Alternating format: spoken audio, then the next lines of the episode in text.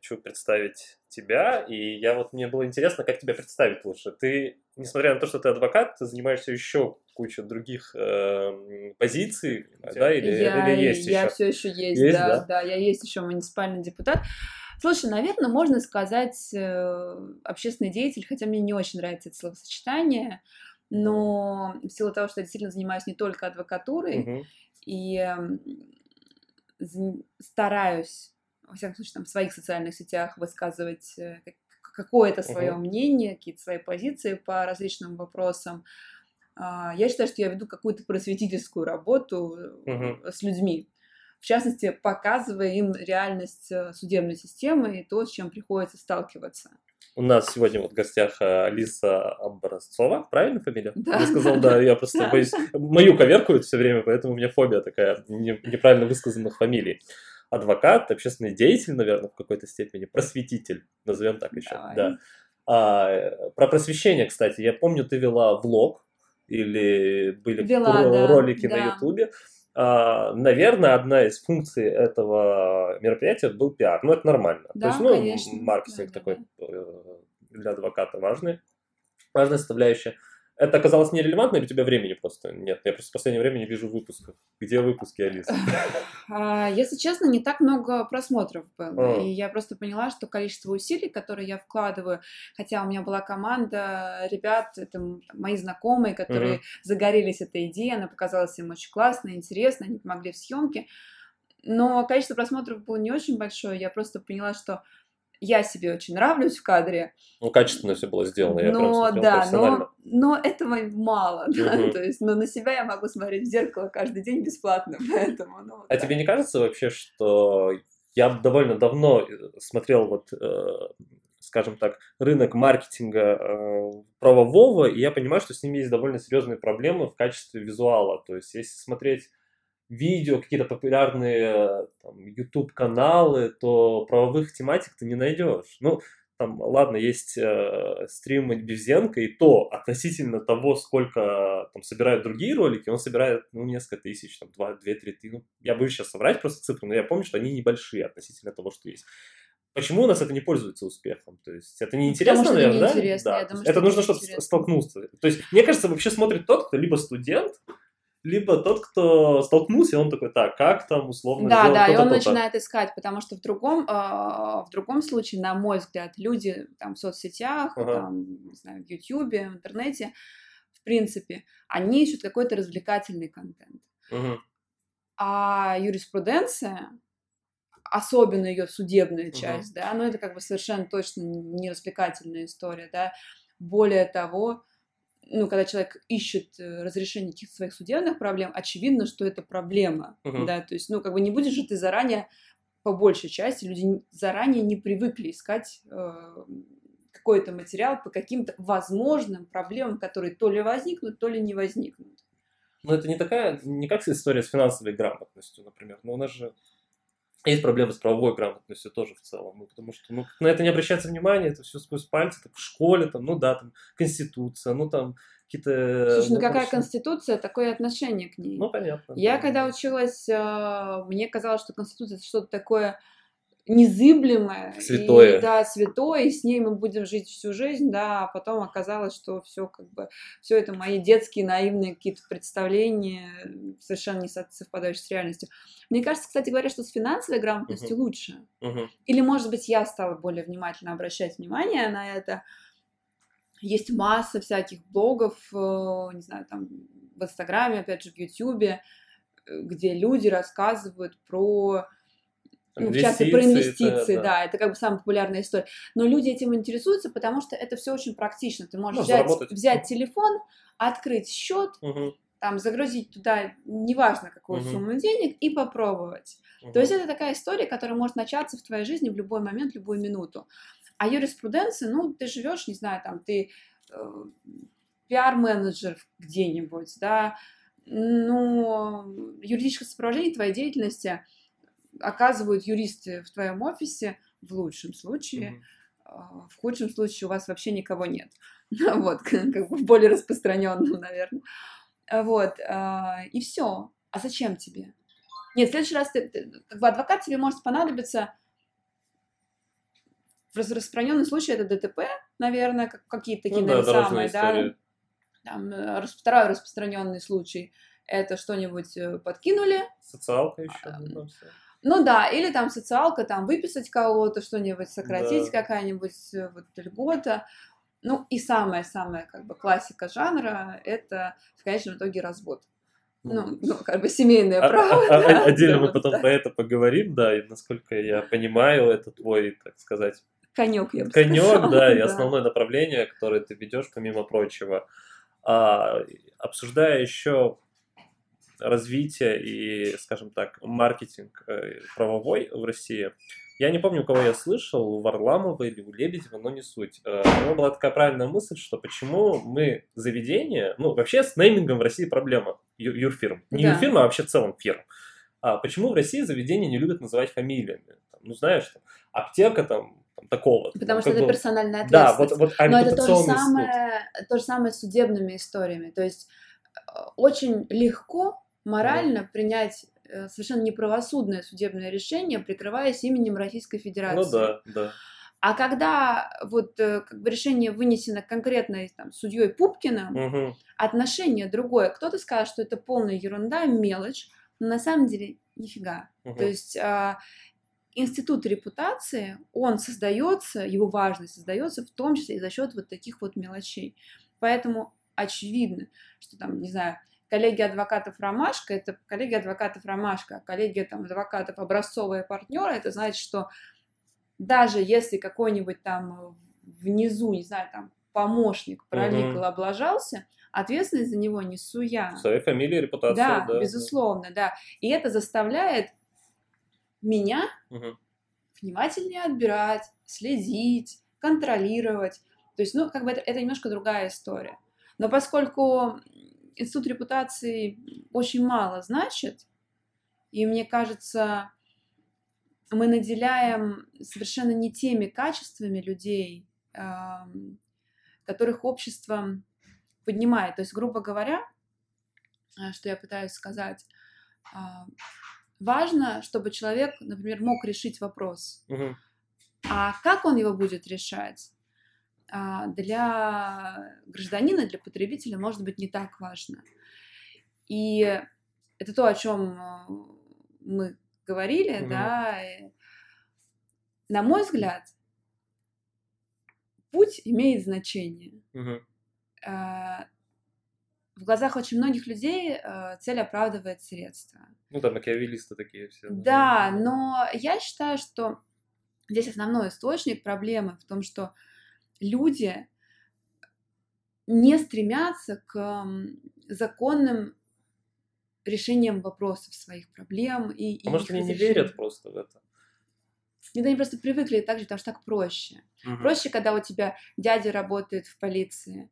Проще, когда у тебя там, не знаю, а, муж сестры, брата когда-то там где-то работают в каком-то суде помощником. Мгм. Так проще, так не надо напрягаться, не надо идти к юристу, не надо платить э, там, деньги за его знания, Мгм. причем деньги не там 3000 рублей, да, а какие-то достойные деньги, потому что, извините, человек ну, несколько лет учился, Инвестировал в себя. инвестировал в себя, знаний. да, то есть я думаю, что мы затронем еще эту тему, Мгм.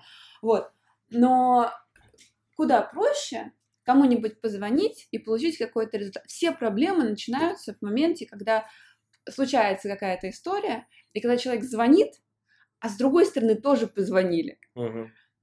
И позвонили кому-то более, более сильному. И человек начинает задавать вопросы, как же так? Что же, закон не работает? Вот же, написано, говорит он. А ты на него смотришь и говоришь, ну, дорогой друг, ну а раньше-то ты как бы ты где был? Ты же знал, как оно все устроено? Вот так. Ну, получается, к закону прибегают, когда все эти методы не сработали уже. И он такой, ну, оплот.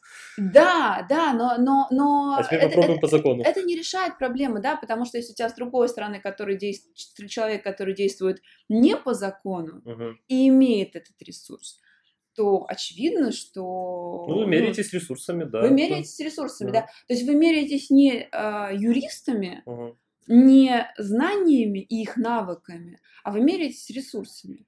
Вот в этой связи а, вопрос, а нахрена вообще нужны юристы? Этот вопрос, Такой, у меня, как бы, этот да. вопрос у меня есть на самом деле в блоке вопросов. А, Нужны ли в России юристы? Если, если в этом логика, или мы должны честно признаться, ребята, давайте мы поставим себе каких-то циркуляров, там, э, а, административщиков а, и прочих таких бюрократов, которые будут там принимать документы, отдавать документы. И суды там сами по себе будут принимать решения на основании письменных каких-то позиций, и все, как бы. А состязательность, ну, кого мы обманываем? Или еще есть надежда, и это нам все нужно. Слушай, ну мне хочется верить, что я же к себе это отношу, и я знаю своих коллег, которые ходят в суды и бьются, как будто они не понимают, как оно все Ага. устроено, да, то есть они э, отстаивают э, права своих доверителей. И иногда это получается. Не знаю, может быть, там на втором, на третьем круге. А, Здесь важно упорство. Мне кажется, это, наверное, после знаний это а второй обязательный пункт, э, если ты хочешь быть судебным юристом, Мгм. уж точно, да, второе это упорство. И То есть терпение. да, да, да. То есть ты как бы не должен опускать руки, если ты получил первое решение, которое тебе не нравится, это не значит, что оно стоит дальше, и ты не можешь с этим ничего Кстати, а сделать. почему у нас, ну, я думаю, ты поддержишь этот тезис, э, и я встречаюсь с этим, что а, нужно ориентироваться, если какое-то сложное дело, не на первую инстанцию и даже не на вторую. Там, вся надежда, там, условно, на кассацию хотя бы, или где-то там еще выше. Это связано с э, профессионализмом э,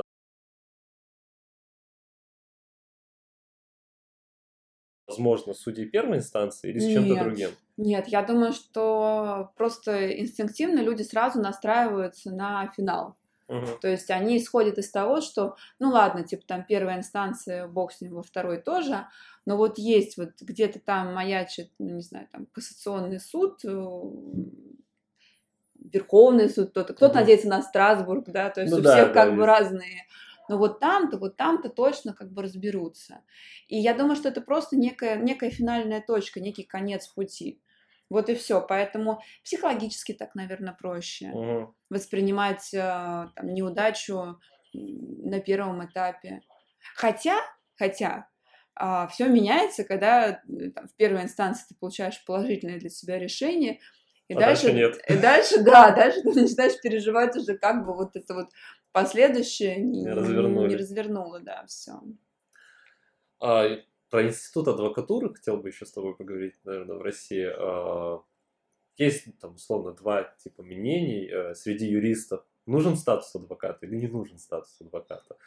А, Если ты не занимаешься и не собираешься заниматься Ну, Уголовными делами да. нет, он не нужен. Я считаю, что, а, к сожалению, э, те нововведения, которые существуют в настоящий момент в адвокатуре, они скорее усложняют жизнь адвокату, Мгм. чем помогают. Э, В частности, вот эм, нашумевшие правила поведения в интернете, да, Мгм. которые я считаю, например, очень вредными, а, когда любая фраза по решению совета может быть истрактована как умаляющая честь и достоинство адвоката.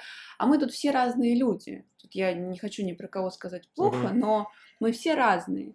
И то, что я, например, буду считать, что никак не умаляет э, честь и достоинство адвоката, кто-то другой расценит иначе. И Я считаю, что как любая вилка, как любая неопределенная формулировка, она дает эм, возможность управлять адвокатами, соответственно, влиять на них. Мгм. И это, безусловно, плохо, потому что ценность адвоката в его независимости. Ну, точно так же, как и ценность судьи в его, незави... его ее независимости. А, И второй момент, э, тоже очень вредный, вот эта вот история, которая а, с марта 2021 года, она, по-моему, начинает работать, когда если ты потерял статус, то ты не имеешь права оказывать юридическую помощь гражданам. То есть фактически тебя, ли- если тебя лишили статуса за нарушение вот, вот эти вот все этические, да, ну, это запрет на профессию. Ну, не то, что запрет на В профессию, это целом. прям. ну да, это просто история, типа, ну чё, иди на паперть. И Получается, что с одной стороны у э, совета э, палаты существует механизм очень размытый принимать решения в отношении адвокатов какие их фразы нарушают, э, влияют на Мгм. честь адвокатуры, а с другой стороны, лишая человека статуса адвоката, фактически у него нет возможности дальше работать по профессии. Ну что ему эти улицы мести? Были очень долгие разговоры на тему того, что ну это не навсегда. Ну, типа того, что лишают же там на какое-то Ну да. время с запретом э, сдавать экзамен. А потом, через, когда проходит там Мгм. этот, этот срок, да, ты можешь пойти и снова сдать экзамен. Вот. И существуют разговоры, что, ну, это, это ненадолго, но, тем не менее, формулировки в законе о том, что, типа того, что, например, через два года ты не хочешь идти получать статус адвоката, но ты получаешь обратно свое право ходить Мгм. по суду, такой формулировки нет тоже. Ну, опять начнутся проблемы, потому что нет нормы, как восстановиться, и люди будут бегать опять, потому что раз нет А возможности, что да, людям, а что людям делать? Ну вот серьезно, Мгм. вот у них нет права представить. Хорошо, ты скажешь мне, они могут пойти там в какую-то компанию Мгм. наемным сотрудником, но тоже будем смотреть на вещи здраво, да, то есть если мы говорим о каком-то уголовном адвокате, ну, Ну, вряд да, ли, да. ну нафиг он нужен в какой-нибудь там, не знаю, ну, консалтинге в классическом, да, да, да, да. зачем? Если он занимается, там, не знаю, семейным правом, но тоже по большому счету Мгм. он не нужен. Это вопрос выживания. То есть вы отправляете людей, образованных людей, и можете это сделать не за то, что они За украли... инакомыслие. Да, не, не за то, что они украли денег у клиента, там что-то не так сделали, а просто за инакомыслие, лишить куска хлеба. А у человека может быть семья, дети. Вот как? Вот я просто не понимаю, как это в принципе эту норму можно было принять. Но с учетом все- всех законодательных изменений, которые происходят в стране, это вписывается, все очень логично. да. вписывается. Очень логично. Просто порог-то входа довольно непростой все-таки. Не просто ты там пришел и получил этот статус. То есть ты проходишь определенные какие-то процедуры, Ты сдаешь сдаешь экза- экзамены, да, ты там, ты, ты, ты учишь все как, как вот в, в лучшие годы в институте, да. вот эти вот тал- талмуды заучишь, ты приходишь, у тебя письменный экзамен, потом у тебя работаешь, устный да. экзамен, да, потом ты работаешь. ну, А потом пишешь пост в Фейсбуке, за что тебя просто Ну, это же решают. дикая- дикая да, ситуация. да. Или, или там в Фейсбуке, ну неважно, ты можешь написать все, что угодно, Мгм. и полу- получить вот такой вот результат. Ну, На мой взгляд, это, ну, это недопустимо. Я вообще считаю, что по большому счету а, не должно быть такого, что был какой-то орган в адвокатуре, а, который... а, В общем, недопустимо, чтобы одни адвокаты принимали решения в отношении других адвокатов. Ну, потому что это Мы очень, все- неопределенно. Мы все да. равны. Как бы и адвокат, который получил статус два дня назад, и адвокат, который получил статус там, 30-40 лет назад. Мы все равны. У кого-то может быть просто больше опыта. Но недопустимо, чтобы один адвокат принимал решение в отношении другого. Особенно в вопросах таких нравственно-этических. Безусловно. Да. У него субъективное свое Мы видение, он меряет да, мы другим. а- а- они говорят нам, ну если вы не, закон, не, не, не согласны, значит, идите в суд. Мгм. А то мы по судам не ходили. А то мы Мгм. не понимаем, ну, Итог э, всего, итоги, да. возможные последствия, да. Таких норм в принципе не должно быть. Поэтому, если спросить меня, получает ли статус адвоката, если вы не собираетесь работать в уголовном праве, то нет. В конце концов, если вам нужно написать адвокатский запрос, всегда можно привлечь Найти, коллегу, да. да, как-то с ним э, вступить в некий партнерский союз, да, и он окажет эту, эту поддержку, эту помощь. А Как-то адвокатское сообщество едино, всецело сопротивлялось этому? Или как это? Я, мне всегда, честно говоря, я не адвокат, и там, не планирую, честно говоря. А, меня всегда вызывало недоумение, где я не слышал никогда голос сообщества. Может, просто я за этим не слежу. А ты слышал голос общества у каких-то других профессий? А, насколько я понимаю, у медиков неплохой голос. Он более-менее слышен. У правоохранительных органов есть какой-то голос Ну, это защиты. понятно, да, здесь как бы... Но надо думать, как бы, боюсь так на скидку говорить, но мне почему-то кажется, что адвокатское сообщество должен быть голос. Это в целом люди, зарабатывающие это, голосом. это странно, когда, да, я согласна, но я не слышу этого голоса. Нет, э, какие-то возмущения я читала в Фейсбуке, где-то Это в пролистывала. Э, Существуют э, многочисленные группы, Мгм. где это обсуждалось. Но, но это все как бы вот, вот э, Чьи-то возмущения. диванная аналитика, да, то есть, ну, как бы мы э, выплеснули, написали, а что с этим дальше делать, непонятно. Мгм. Вот и все. Ну, все, точно так же, как, э, мне кажется, в иных сферах. Сопротивления нет никакого, соответственно, можно делать все, Все, что хочешь. Есть Есть большой пом- страх. Мгм. Я считаю, что, э, на мой взгляд, вся страна, как бы это ни звучало пафосно, но вся страна пронизана страхом Мгм. во всех областях. И любой человек любой профессии, который находит в себе силы и высказывает точку зрения отличную Мгм. от большинства, это человек, который действительно рискует. Рискует прежде всего собой. Это не страшно, когда адвокатура боится уже? Ну что дальше? Это страшно. Это страшно. Одно дело, когда учителя боятся, там, да, и врачи даже, но когда уже боятся те, кто не должен бояться, это немного пугает. Знаешь, наверное, самое страшное, когда ты с этим страхом начинаешь, э, ты его начинаешь воспринимать как норму. А, у меня была довольно показательная, наверное, для меня внутренняя ситуация. Ну, понятно, что я хожу на допросы, в Мгм. СИЗО, да, и бы для меня общение с правоохранительными органами это не что-то такое, что вгоняет меня в ужас. Мгм. Вот. А, Но тем не менее, я понимаю, что в случае что, с любым человеком, в том числе со мной, можно сделать все, что угодно. Я не питаю иллюзий, что, значит, э, не дай, Палата не встанет, дай бог, что палата встанет, или люди встанут, или кто-то за меня заступится. Нет. Знаешь, э, а город пил коктейли пряные. Забудут на тот же день. Это э, нет у меня вообще никаких здесь э, представлений о собственной значимости.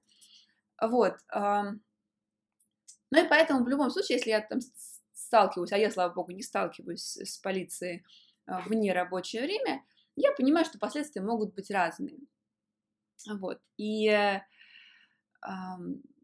периодически, вот, например, я, я там писала у себя в соцсетях, когда была первая волна пандемии весной, я еду по набережной, я вижу там какие-то подростки с этими скейтами, и они стоят, уже разговаривают с нарядом полиции, Мгм. который что-то там им затирает. Мгм. И это была регулярная картина, ну, поскольку мне не нужен был пропуск, слава богу, хоть какой-то плюс от значит, Ага. адвокатского статуса. Вот. Эту картину я наблюдала регулярно. Тут я была в Европе, и э, я была во Франции, и, соответственно, там введен карантин, Ага. и для того, чтобы выйти из дома, ты должен а, заполнить, э, ну, можно это сделать в интернете, Мгм. можно распечатать бумажку и просто указать цель своего выхода. Мгм. И как бы две самые популярные цели для человека, который пребывает там, вот, вот просто пребывает, да, первая это гулять в течение часа, а вторая пойти за чем-то нужным. Ну и за, за- за этим чем-то нужным ты можешь идти как бы в другой конец города, потому что, ну, никто же тебя в этом смысле не ограничивает. Вот, и ам, я ушла в центр города, соответственно, иду по дорожке, значит, выхожу из-за угла, и в какой-то момент я вижу человек 8 полицейских. У меня, значит, в телефоне все оформлено, все как надо, но оформлено типа часа полтора. То есть уже как бы можно было, уже надо было домой вернуться. Можно было дойти и купить. Да, да, уже все можно было сделать. Ну, вот, тем более, что как бы все закрыто. То есть, ну, естественно, куда ты можешь идти, это, аптеку и продуктовый магазин, да. Как, какая-то такая история. Я думаю, ну все, кошмар, беда, сейчас остановят, сейчас штраф выпишу. Начну, значит, э, что вы здесь делаете, паспорт другого государства. Ну, то есть начнется какая-то вообще гора каких-то вопросов, а я французский только учу, и что я буду им стоять. Общем, мой мозг, а, который привык жить в России, накрутил эту проблему уже до такого масштаба, Это уже это Что- все сидело, да? что формально меня уже высылают. Да. То есть, как бы это прямо у меня за секунду промелькнуло в голове. Моя первая реакция была развернуться и бежать. Ага. То есть это... Я считаю, что это ненормально. Ну, то есть это, это не... Это... ну, Понятное дело, что там я прошла, они вообще ничего не сказали, никто ничего не проверял. То есть идешь себе и иди. Но я, я понимаю, что даже несмотря на то, что я работаю с этой системой, я понимаю, как она там устроена, но, может быть, как раз поэтому я и понимаю возможные последствия. Реакция моего мозга ненормальная. Полицию нельзя воспринимать, ну, то есть это, это, плохо, когда ты так воспринимаешь. Полиция должна восприниматься как защитники. А я воспринимаю, к сожалению, я не говорю, что все представители правоохранительных органов такие, но я воспринимаю полицию как опасность, Ну, угрозу. как угрозу, Ну, да. Скорее из-за неопределенности. Так в этом-то и проблема. Проблема, да, конечно, потому что я не знаю, условно, я-то понимаю нормы, на, которых, на основании которых он должен Да. действовать, но я понимаю, нет что он не гарантии. факт, что он так будет делать. Да, пробле- проблема, именно проблема не в законодательстве, проблема в том, что а, если там я приезжаю в Европу, я понимаю, что у человека есть инструкция, и он будет там по этой инструкции, там по этим правилам, законам, и я понимаю, что ну, шанс, что, э, не знаю, мне сломают ногу, он, конечно, есть как некая погрешность, Мгм. да, но очень маловероятно. А когда я нахожусь здесь, я понимаю, что Может ну, быть, закон, всё. закон это просто бумажка. Ну, не понравишься ты ему, да. Ну и все. Ответишь что-нибудь не то, что ему не понравится.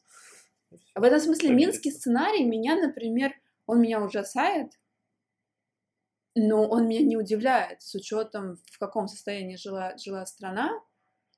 Э, Поэтому все те зверства, которые там э, происходили и происходят, ну, это, в принципе, в, в духе как бы а, некого политического строя. Меня пугает то, что раздел есть какой-то среди людей свои чужие. То есть вот есть свои, наши, наши, наши. Вот идет условно система вот эта правоохранительная, наши, наши, и вот не наши. Меня всегда пугает, когда есть внутри одного общества раздел на вот наши, не наши. И, а если не наши, то со всеми вытекающими последствиями. С не нашими можно делать все, что угодно. Можно бить, э, можно калечить, э, можно э, ущемлять каким-то образом. Это, конечно, пугает, что в голове у людей настолько ненависть друг к другу. Даже не к взглядам, не восприимчивости чужих взглядов, а просто ненависть. Слушай, я, э, там, когда стала депутатом, у меня было одно интервью, с которого я, в общем, собственно говоря, мало что помню. Я помню только последний вопрос, который мне был задан, какую проблему я считаю самой основной в нашем Ага. обществе. И ответ мой был и остается по сей день один. Агрессия. Я считаю, что вот, э, я не знаю, следствие это, э, источник, но э, люди агрессивно друг к другу настроены. Они выходят из дома, они как минимум уже в защитной стойке. Мгм. Это, это минимум. И, ну, очевидно, что если ты выходишь настроенный враждебно по отношению к любому, кто на улице, как может появиться та общность, о которой ты говоришь? Мгм. Если человек человеку волк. А, ну, живем мы именно так. И вот все эти попытки объединиться, Вокруг искусственных идей, там, да? Это, ты это имеешь в виду? Там Э, праздники все вот эти. Нет, вообще праздники я даже не беру, потому что вот эта ерунда, которая стра- устраивает э, там, Москва, ну, нет, все красиво, вообще нет вопросов. Но это все такое, знаешь, хлеба и зрелищ. Реально людей объединяет э, какая-то, ну, типа, великая цель, я не знаю, или решение каких-то общих проблем. Ну, то есть их объединяют какие-то дела. Ну, массовая попойка по праздникам или там праздник варенья не может их объединить. Про общие дела, тут, наверное, вопрос тебе хорошо известен. Ты давно муниципальный депутат? я С как- 17 года, А, да. Ну, мне да, казалось, три- дольше, да. Не-не, с 17 17-го? года, да. А зачем тебе была эта история? Я не думал, что ты получаешь какие-то деньги. Слушай, а, если честно, то это большой опыт Ага. а, и понимание того, что больше никогда. Вот, э, я знаю, никогда не говори никогда, и, возможно, кто-нибудь когда-нибудь вырежет этот кусочек и скажет, ну, ты же говорила, вот. Когда ты опять пойдешь, да. А, да, но я, в общем, честно говоря, не собираюсь, потому что очень большое разочарование, так я тебе скажу.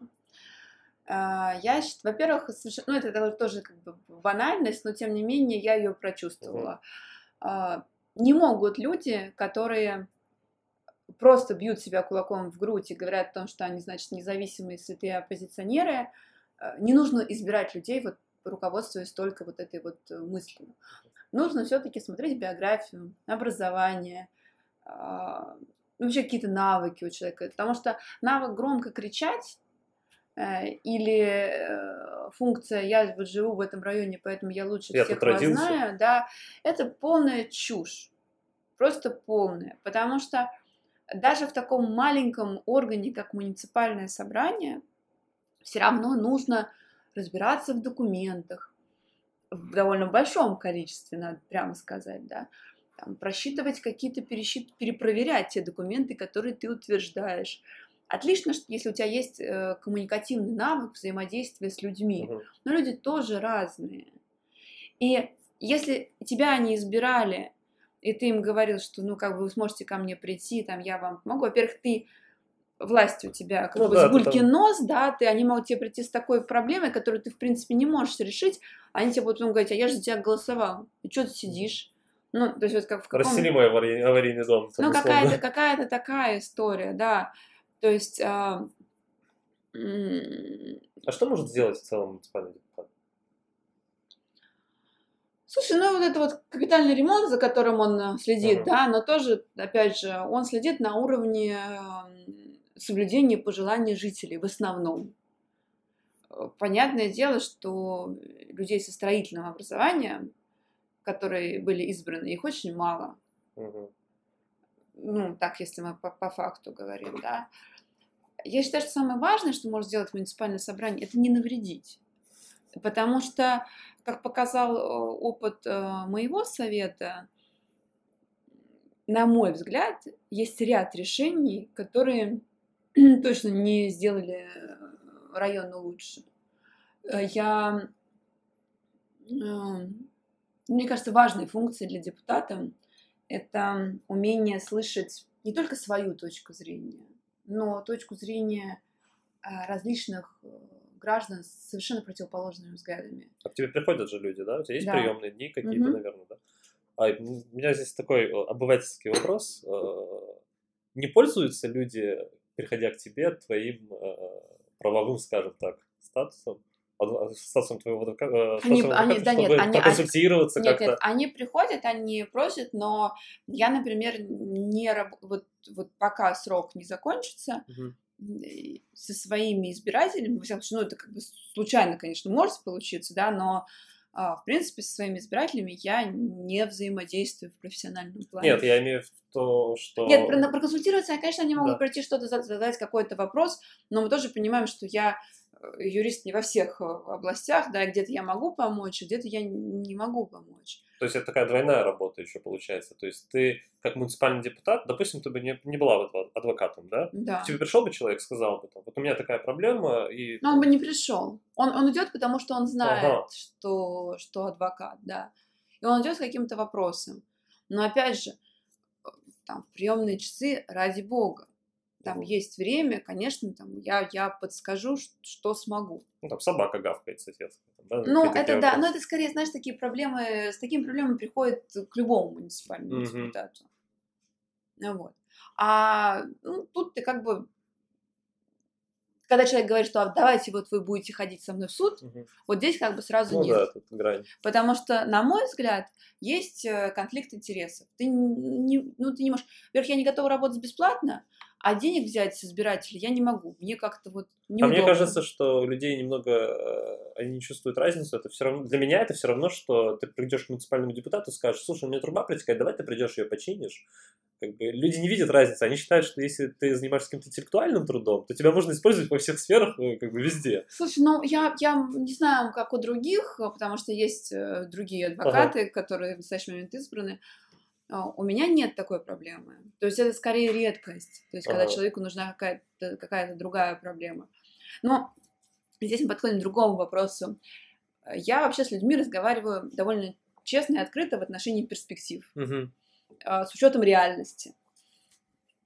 Я могу честно сказать, что, ну, слушайте, ну, как бы вы напишите заявление в полицию, там, я не знаю, но заставить реально прийти полицейских и проверить, что у вас там соседнюю квартиру знаю, там, э, раз в 15 минут приходят различные мужчины, и которые потом стоят, значит, там, типа, и угу. курят, курят в подъезде, да, то есть, ну, как бы, для того, чтобы зафиксировать факт нарушения именно, как бы, курения, вам нужно, как бы, чтобы пришел э, сотрудник полиции, да, там, проверить квартиру. То есть я им объясняю, что вот у нас план с вами вот такой вот, займет он вот столько-то времени, и на любом моменте вы можете столкнуться там с вот такими-то такими-то трудностями.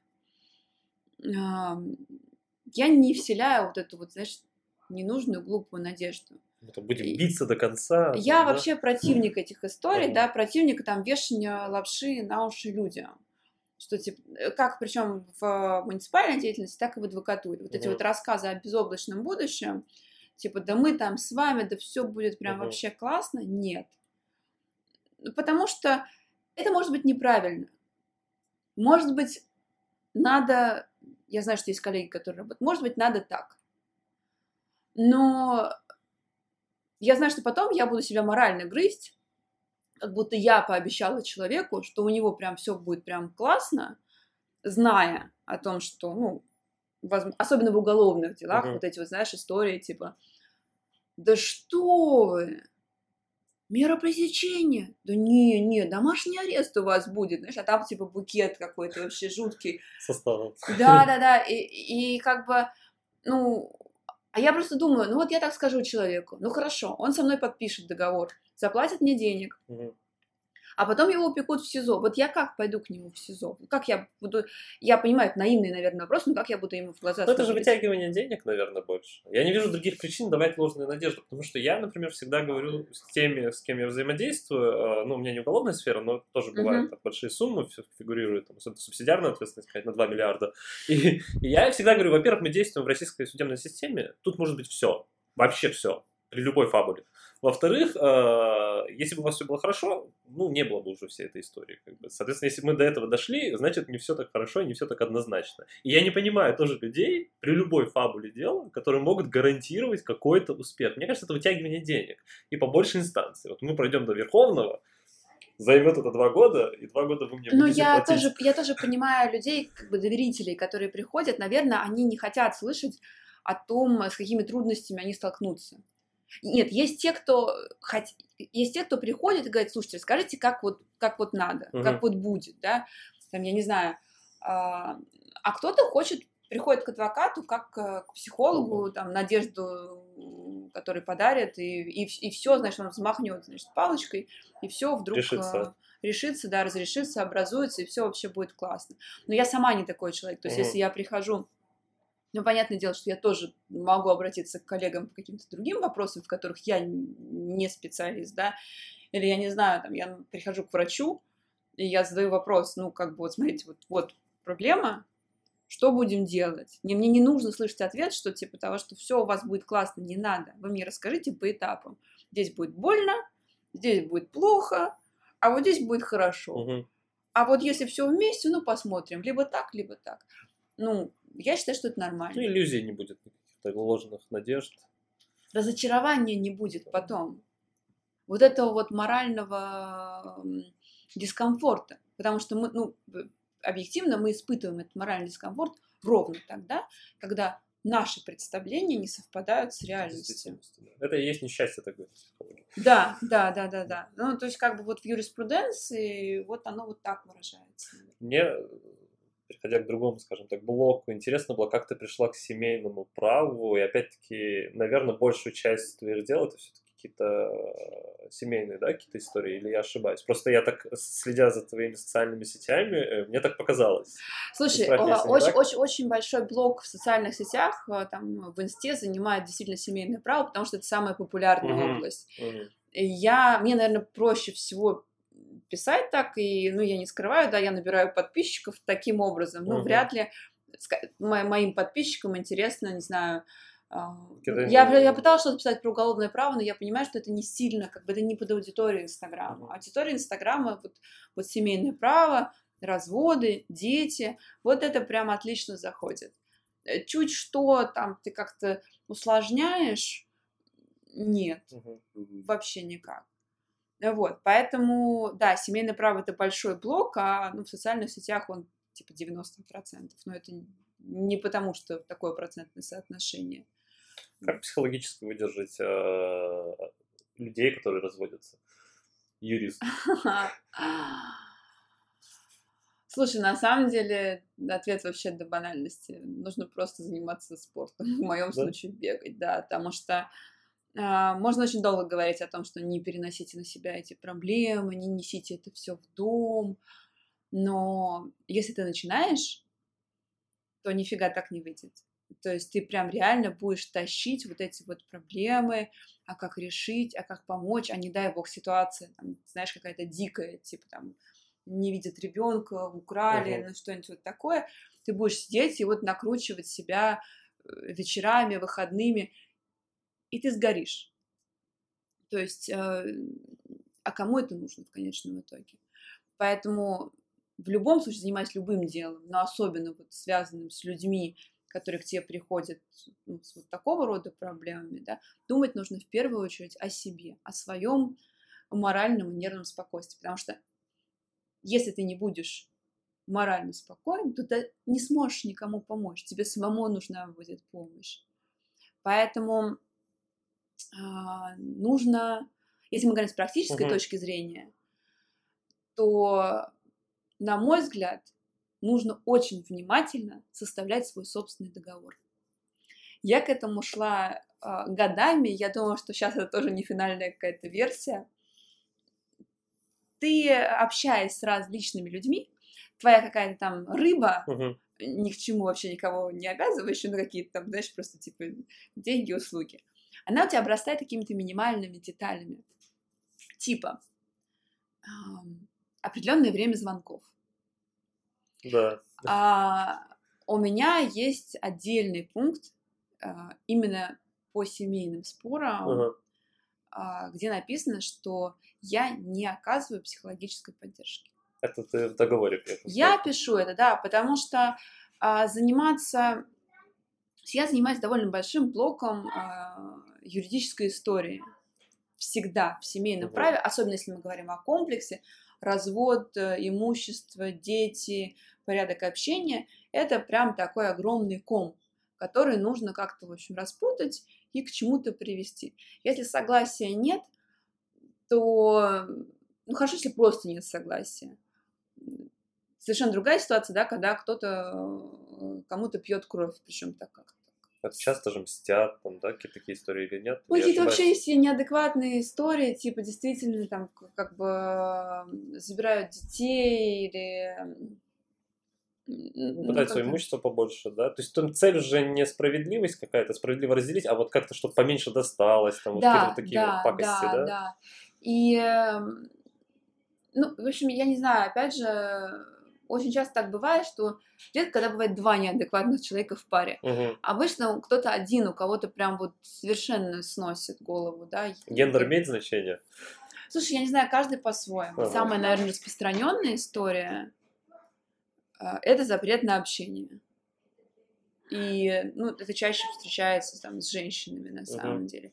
Но есть и ситуации, когда мужчина забирает ребенка и как бы все и не дает э, и не дает видеться матери уже, да. Это может быть более редкие ситуации, но они тоже есть. И если они случаются, то это как бы полный фальш. То есть ты как бы хватаешься за голову и понимаешь, что ну, как бы вот в судах, в судах, в судах, ты сталкиваешься с людьми, которые тебе в суде говорят, что как бы мне все равно, какое вы решение примете, я ребенка вам не отдам. А у тебя в практике было такое, что вывозят прямо вот за границу, например, все эти да, истории да. с международным... Э, да, но здесь еще есть проблема в том, что э, с Европой у нас есть механизмы ага. возврата, а, а многие, с США у нас нет механизма возврата, да.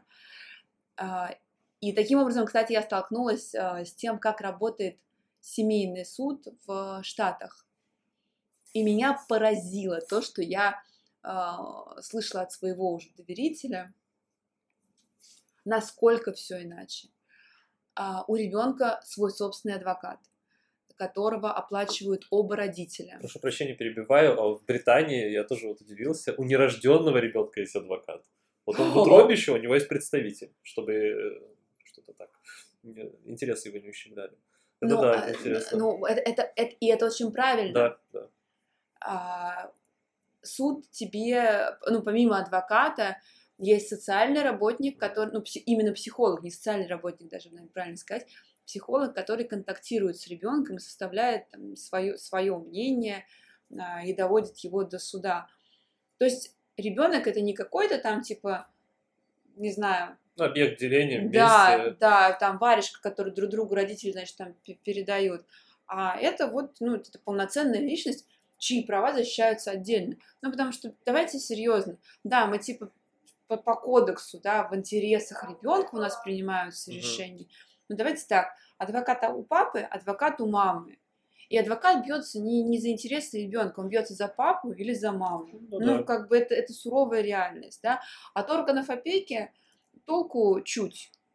То есть... А... Насколько они вовлечены, кстати, вообще? Слушай, органы опеки это, наверное, а... как бы сказать, помягче там Самая бесполезная организация, так я тебе скажу. Э, я не сталкивалась, я, я не имею дела там с социально тяжелыми случаями, когда там э, детей забирают из семьи, как бы это, это, это угу. не моя история, да, я все-таки работаю с людьми, ну, обеспеченными, у которых нет таких проблем, у них свои проблемы, просто другие. Вот. И я хочу тебе сказать, что за последнее время я очень мало видела людей, которых вообще имеет смысл допускать до детей. А, потому что встречаются настолько злые, настолько неадекватные, жестокие люди, что я вообще не понимаю, что они делают в этой сфере. Их миссия... В виду работников, да? Именно работников, да. Я имею в виду именно работников, которые приходят в суды, угу. да. А, это люди, ну, скажем так, вообще э, теряющие адекватность. Понимаешь, что у меня там был эпизод, Э, в суде, когда ну, там, юристы знают, что э, очень часто по семейным спорам проводятся там, досудебные заключения по детям, потому что ну, как бы мы не всегда уверены, что судом будет назначена какая-то экспертиза, а, и как бы, в общем, мы не очень уверены там, в заключениях, к которым придет опека. Ну, как бы это проводится. То, насколько это принимается или не принимается судом, это вопрос десятый. Но, тем не менее, это некая база, которая, в принципе, вообще-то должна приниматься судом, учитываться там, ну и как там в дальнейшем, в общем. И у меня был случай, когда представитель органа опеки в абсолютно, э, знаешь, надменной форме, свысока, ну, как бы это сказать, ну, я вот даже говорю об этом, да, мне прям, ну, мне прям просто противно. Она задала вопрос, ну а что вы, зачем вы сделали это заключение? Вы что, не знаете, как у вас ребенок к вам относится? Вы что, своего ребенка не знаете? Вот хочешь сказать, ну, да. ты вообще, ну как бы вот дальше только матом. Угу. Вот твое какое дело? Угу. Ты хоть с ребенком пообщайся, ты как бы, а, а с ребенком вы можете пообщаться? У нас нет специалистов. Ну то есть а, вот как бы я сама рассказываю про то, что нужно спокойнее, да, но, но я когда вот это все вижу, меня начинает трясти. Я понимаю, что вот от этих вот малообразованных, злобных, как-то, видимо, обиженных жизнью людей зависит судьба детей. И хорошо, ладно, родители их могут ну, быть не в, не, не в лучшем состоянии в момент судебного спора, потому что это морально тяжело, я тоже это понимаю, угу. и нужно относиться ну, как бы снисходительно, потому что развод – это стресс. Ну, и как бы в любом случае это стресс. Есть у тебя дети, нет, а когда у тебя есть дети, тем более. Но вы же должны защищать интересы детей, а вы этого не делаете. Ну, получается, ребенок вообще посередине, там где-то мама, там ребенок где-то папа, никому не интересен, а там... да. Как бы, и это, это ужасно, это, это как бы жуткая ситуация, но между тем, я встречала представителей органов опеки совершенно замечательных. Просто это, э, это люди, которые они проникаются этой ситуацией, Я сложностью, они общаются с ребенком, они, ну, как бы, особенно такие споры тяжелые, знаешь, когда там один родитель настраивает другого против ага, ребенка. Да. да. Ну понятно, что это как же проще сделать, закрыть на все глаза, Угу. И типа сказать, этого нет, там, ну, типа, вот, вот так и так, как там определить время, место жительства, неважно.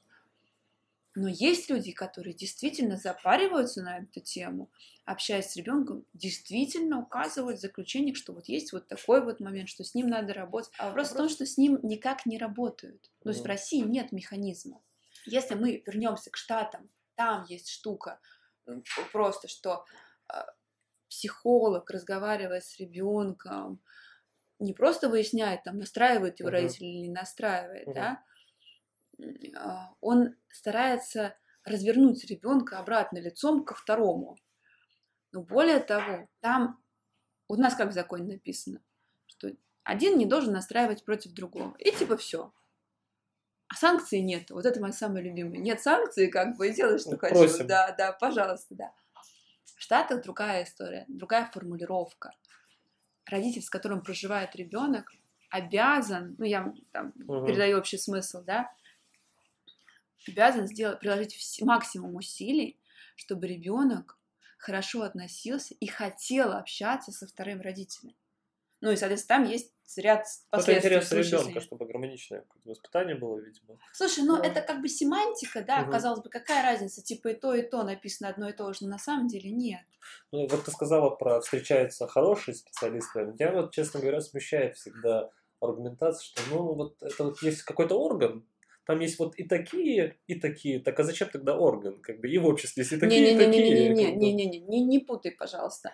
А, орган ужасный. Ага. А, в нем есть исключения, просто хорошие люди. Но э, как бы это ни в коем случае, то есть если один человек хороший, если один закон работает, ага. это не значит, что э, орган полезный и система правовая. Ага это значит, что просто что-то одно случайно работает. Ну, просто везде есть совестливые люди. Ну, так отбор какой-то, регламентация, это все не работает, получается. То есть, ну, понятное дело, вообще очень Слушай, мало... понимаешь, очень много власти и очень маленькая зарплата, ну, так да, я тебе да, скажу. Да, да, синдром вахтера. То есть ты пишешь заключение, на основании этого заключения э, суд Решит выносит собой. решение, да. То есть ты же ну, вот написал там ребенка с мамой или ребенка угу. с папой, да, и суд у тебя пишет, как бы, заключение органа опеки, они же как бы угу. да, переписывает их заключение. Зарплата как бы минимальная. А ты решаешь а судьбы. А ты решаешь судьбы, да. И мы можем сейчас вернуться опять к этому прекрасному вопросу про то, как у нас люди любят, что они больше любят решать вопросы или следовать букве закона. Угу. И как бы вопросов больше нет. Кто сильнее, ты, ты прав. Вот складывается пазл. А, а дальше возвращаемся к своему mm-hmm. вопросу о том, почему у нас люди надеются на, на высшую инстанцию.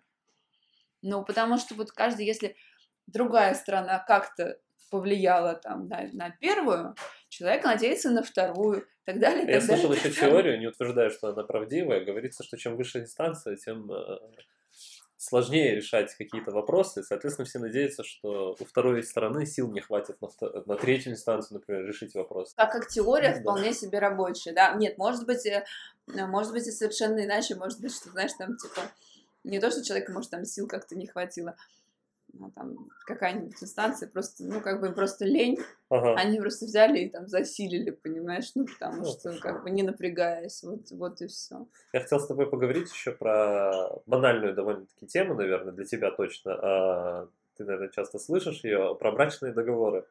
А, есть, а, вокруг меня витает мысль, что это очень распространено где-то не у нас. Во-первых, у меня вопрос, действительно ли это где-то распространено, а, и, во-вторых, в чем я уверен, это не очень распространено у нас. А, Слушай, наверное, это не очень распространено. А, есть очень много заблуждений на тему того, что брачный договор регулирует не только имущественные вопросы, а, Наверное, многие думают, что детей можно поделить там, да, ну, заранее? Нет, очень многие думают о том, что он регулирует еще в том числе вопросы там, супружеской верности, mm. вот, вот этих всех. Ну, фильмы, я думаю, это Это культура. фильмы, да, то есть, грубо говоря, когда у нас вообще никто не знал о том, mm-hmm. что такое брачный договор, все смотрели какие-нибудь там, не знаю, законы привлекательности, в общем, какие-нибудь ага. там голливудские э, фильмы. Вот. И, ну, оттуда, в общем, как бы это всего и нахватались. Угу. Вот, да, ну, история про то, что люди смешивают, пытаются в брачный договор впихнуть еще и детей, ну, ну, ну да, но ты, я не считаю, mm. что это как какая-то такая прям совсем проблема, да, то есть ты просто рассказываешь, что есть еще ряд Мне забавно, что я вижу, нотариус это делает чаще всего. Наверное. Слушай, очень, я составляю очень много э, и брачных договоров, Мгм. и там соглашения о порядке общения, Мгм. и ну, какая-то совершенно простая задача. Э, Наверное, они могут прийти к нотариусу и подписать какой-то шаблон. Мгм. Но есть же ситуации разные, да, то есть, я не знаю, у меня были соглашения, например, предусматривали два варианта, когда ребенок проживает в России, и в случае, если ребенок уедет в другую страну. А, ну, опять же, в принципе, как бы ты можешь устанавливать вообще совершенно какие-то различные а, порядки платежей по алиментам, да, то есть что у тебя учитывается, что у тебя не учитывается, какие-то дополнительные истории. Там с а, имуществом ты можешь, ну, как бы, что ты можешь Мгм. делить, что ты можешь оставлять совместной собственности. Ну, то есть какие-то иные обязательства включать. То есть, а, наверное, если совсем как бы простая, банальная история, ты идешь к нотариусу. Но вот в большинстве случаев у меня очень много в практике именно не судебной работы, вот составление соглашений, пред, предразводных, причем чаще всего А. это все-таки предразводная история. Потому что если до, на берегу, что я На берегу слышал, очень мало а, вот э, ты думаешь о разводе, поэтому брачный договор? Мне кажется, как такая логика, нет? А, Когда я это слышу, знаешь, от каких-нибудь... Ну, то есть ко мне, ко мне приходят доверители и говорят, ну, как бы вот такая вот история, я бы Ага. вот хотел, но вот супруга, ну, ну так она, типа, то, что там, типа, ну, не то, что негативно, ну, как бы смущает. Я всегда говорю одну очень простую вещь, а вы э, пытаетесь объяснить супруге, что в случае, если, ну, это жизнь, как бы все возможно, и в случае, если в семье наступит какой-то сложный этап, то вы будете заниматься разрешением своих эмоциональных проблем, а не думать о том, как бы там отхапать у кого-то кусок пожирнее, да, или как бы детей не дать. То есть вы, э, ну, как бы вы будете заниматься отношениями действительно с семьей, а не пытаться там бабки поделить. Вот, поэтому и этот аргумент работает на самом деле. Вот, поэтому э, у меня очень немного людей, которые действительно приходили на стадии до вступления в брак или э, там, типа вот, вот, вот расписались, да, там прошел год, а давай вот подпишем. Но в основном, да, эта история, конечно, предразводная, когда люди пытаются договориться и ну, не суду Мгм. давать возможность решать, да, а между собой. Тем более, что между собой можно ну, куда больше получить обеим сторонам, чем в суде. А это действительно так, что в некоторых других странах это какая-то более распространенная и бытовая история заключать брачный договор, или это тоже миф? Слушай, мне Ну, кажется, знаешь- что да. Мне кажется, что да, в силу того, что, наверное, регулирует он э, больше, больше областей э, из жизни. То есть Мгм. вот в том числе вот эту личностную историю, да, там как в Штатах, у нас такого нет, и, честно говоря, я думаю, что и слава богу, э, потому что ну, потому что только, э- вот только этого не хватало нашим судам, вот честное слово. А, Думаю, что поэтому, да, потому что ты можешь привязать, условно, там, к измене какую-то большую выплату. Но не только это. А, Есть другая страна, о которой очень редко говорят. Подписав все соглашения до расторжения брака, Мгм. ты экономишь на юристах. А юристы в тех же самых штатах зарабатывают очень много. Ну, как бы, это не э, юридический Макдональдс. Ну, то есть, конечно, он, он тоже там есть, да, но мы понимаем, что развод э, полноценный, там, с детьми, с элементами, со всей вот этой вот Мгм. историей, это мероприятие на десятки, там, если не сотни тысяч долларов. Развод должен стать очень дорогим мероприятием. Тогда люди, чтобы не тратить деньги, будут садиться за стол переговоров и подписывать эти соглашения. Но этого не произойдет, пока среди нас будут люди, которые будут брать, там, не знаю, по 5 тысяч рублей за заседание. Ну, как бы, друзья мои, Демпингует рынок. да, друзья мои, мы как бы так и будем как бы зарабатывать меньше, чем мы хотели бы, пока вот как бы, ну, вы будете так себя вести. Не должно быть так. И, ну, согласись, что в этом тоже есть какая-то, ну, какое-то здравое зерно, ну, на мой взгляд. Честно, если спрашивать меня, то меня очень оскорбляет такое унизительное отношение к труду юриста. А, Почему-то у людей в голове не складывается, что юристу нужно нормально платить. Вот мне кажется, еще у нас в обществе это сидит, что это все стоит недорого. что это не должно стоить дорого. Мне кажется, да, вот э, люди, демпингующие рынок, в какой-то мере причастны к этому. Мне кажется, я очень хочу верить, что это с этим, ну, многие с этим сталкиваются там в начале карьеры, а потом ты просто начинаешь ходить по этим судам, и я в какой-то момент поняла, что ну, как бы это прикольно, конечно, то, что я сижу здесь на лавочке уже там четвертый час, Да, да. там за эти деньги. Ну нафига? Ну, понятно, что наши суды, мягко говоря, да, это не дворцы. И не самые комфортные дворцы, места. да. Я Да. как раз постила недавно сторис э, с коридором каким-то И люди ужасным. этого не понимают. Мне кажется, еще у них есть представление, что адвокат это такой человек, который, ну, типа, пришел в суд, знаешь, там, типа, цыганочку с выходом станцевал, какую-нибудь бумажку дал судье, ну, и типа, что, Как будто он уже знает, что сказать, просто там нужно какое-то магическое заклинание да, вот да. сказать и Типа, уйти. ну, вы же уже ходили, у Да, вас же есть такие дела, вам что, сложно? Вот одно и Да. то же, да, да. Да, сложно. Я скажу ужасную вещь, наверное. Э, Я уважаю все профессии. Я вообще, правда, считаю, что можно заниматься э, любым делом и быть в ней профессионалом, и это будет вызывать уважение. Но ситуация, когда мастер по маникюру может зарабатывать гораздо больше, в разы больше, чем хороший юрист, меня пугает. В Москве. Такая история точно. Но мне просто озвучивали какие-то цифры такие, и мне стало грустно, страшно. Слушай, ну это же вопрос, как бы, кто, кто сколько, кто во сколько себя оценивает. Я не знаю, там есть э, такой психолог Михаил Лобковский, Да. очень известный. А, Вот, и я тут недавно смотрела его интервью, где он говорит, что у него сеанс стоит, стоит что типа там в районе там, 90 К тысяч нему много рублей. вопросов у меня, ну ладно. У меня вообще нет к нему вопросов. Я считаю, что... э, я считаю, что он молодец. И я вообще...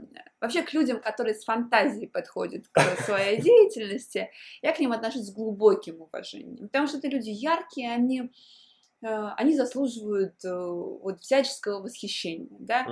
И если как бы э, вы, ну, если у вас есть какие-то вопросы, то вы не ходите как бы к этому человеку, да.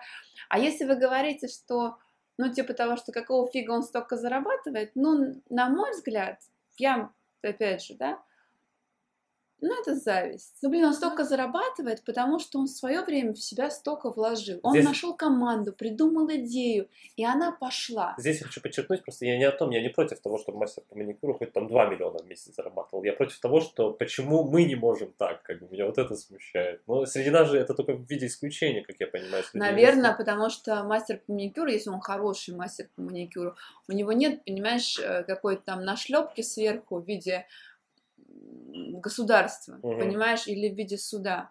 Ты же наверняка сталкивался с этой историей, когда к тебе приходит клиент и говорит, ну, типа, вы мне прогарантируете, а ты ему не смотришь и говоришь, а я не, ну, как бы я не, там, там ты юрист, да, там, ты еще ничем не связан, а я связан этим законом об адвокатуре, я не имею права, я смотрю и говорю, я не могу, вы понимаете?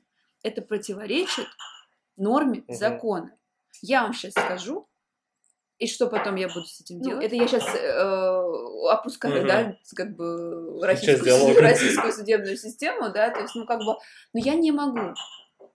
А мастер по маникюру может прогарантировать, что он сделает отличный маникюр. Мгм. Вот и все. Мы продаем услугу, а люди хотят результат. Вот в чем все дело. И за результат они готовы платить.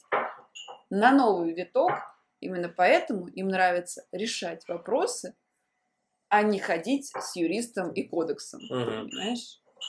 А, Завершая, наверное, тему брака разводных, скажем так, историй, э, у меня два вопроса. Первый.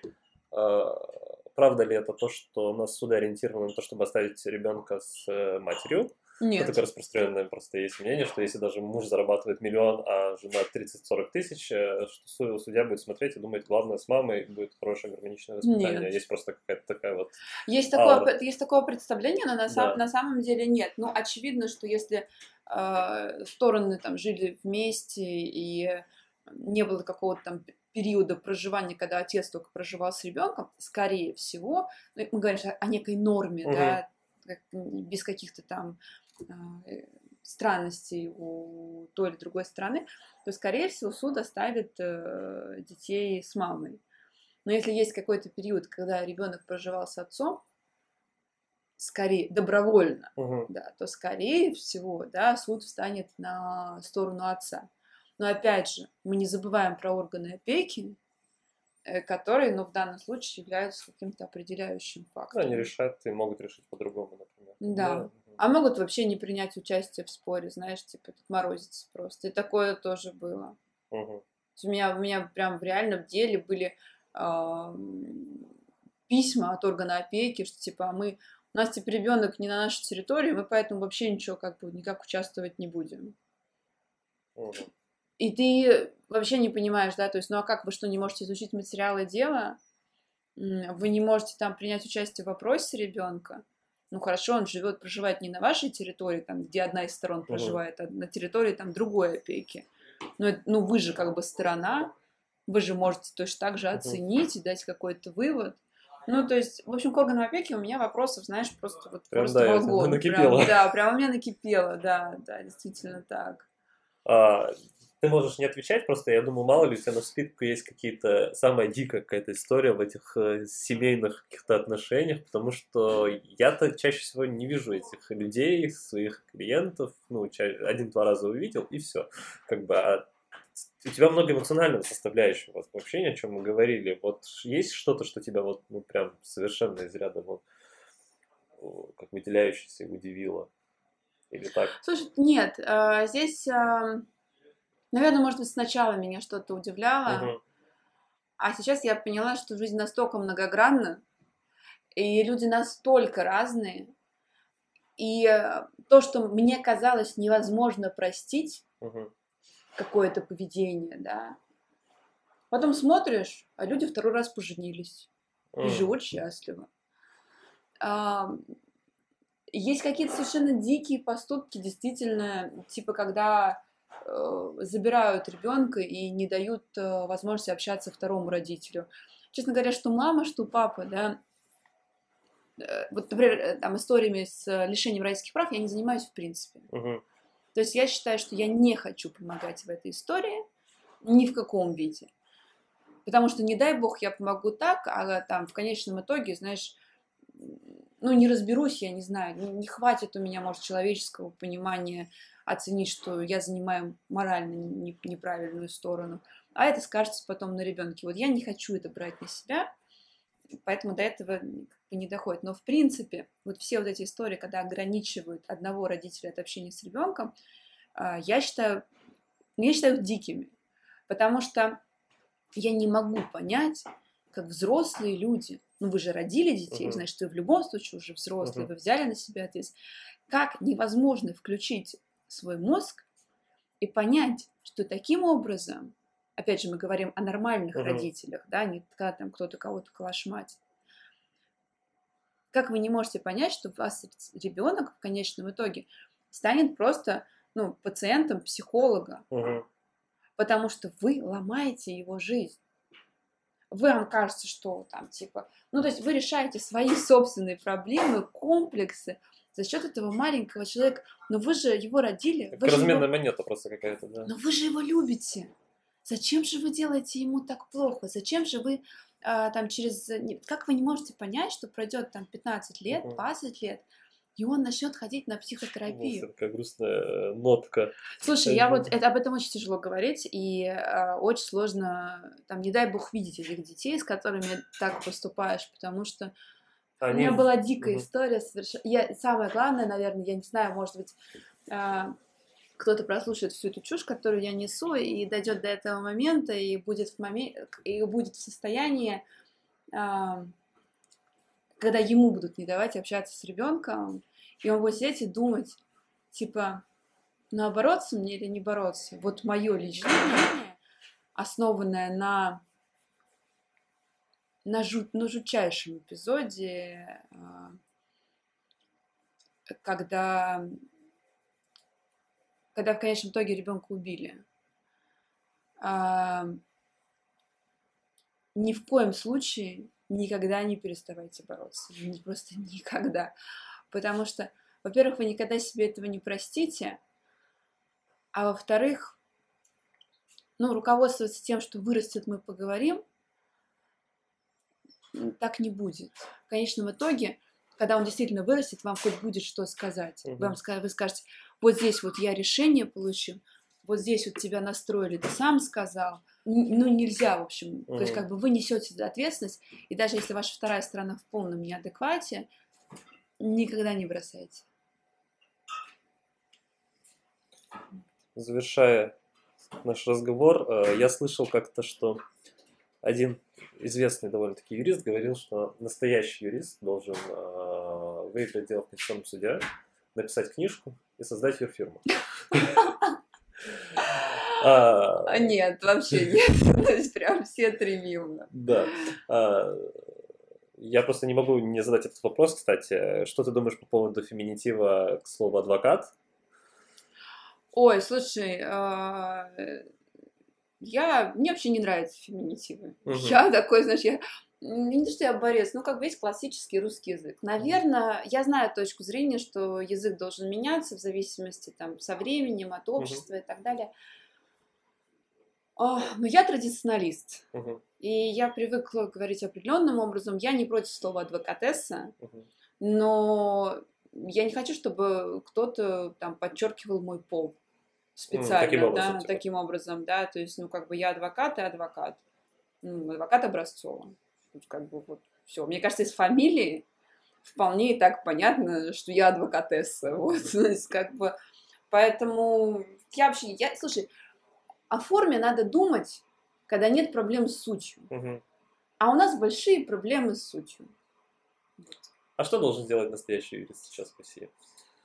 Ну, чтобы добиться, вот, сказать, что я состоялся, вот, я сделал все. Вот если брать формулу выиграть дело в Конституционном суде, написать книжку, создать юрфирму. Нет, нет, а... нет такой формулы. А, ну, как бы... Ну, понятно, это субъективно, да. Я... Нет, субъективно, я тебе скажу, для меня это как бы, ну, жить вот в профессиональном смысле, там, в соответствии со своей совестью, со своими принципами. Вот, все. И э, вот эти все знаешь, это все достигаторство, там, книжку написать. Меня есть, есть коллеги, которые писали книгу, но я вот, например, ну, книжка ради книжки, ну, да. книжка ради все... книжки, понимаешь? Ну, хорошо, я издам книжку, напишу на ней там свое имя, фамилию, но как бы, ну, я не Лев Толстой, и как бы совершенно точно никогда им не стану. Ну, на сайте напишут, бы. что автор книги. Ну, понимаешь, исходя из этих соображений, наверное, надо было озаботиться и получить э, кандидата. Наверное но э, чтобы написать на визитке. Но я не вижу в этом смысла. Если я не собираюсь заниматься научной деятельностью, то на кой черт мне тратить э, годы своей жизни для того, чтобы написать эти три буквы? Они что мне, они что мне прибавят э, уважения, что ли? Нет. Они как-то увеличат мой гонорар? Нет. Мой гонорар увеличивается в зависимости от э, практики и каких-то там громких дел, а не от того, что я кандидат юридических угу. наук. Поэтому, ну, настоящий юрист, э, настоящий юрист должен оставаться юристом. Угу. Не вопросики решать, а в правовом поле действовать. Вот и все. Спасибо. Это был адвокат. Адвокат, я подчеркиваю, Образцова. Спасибо.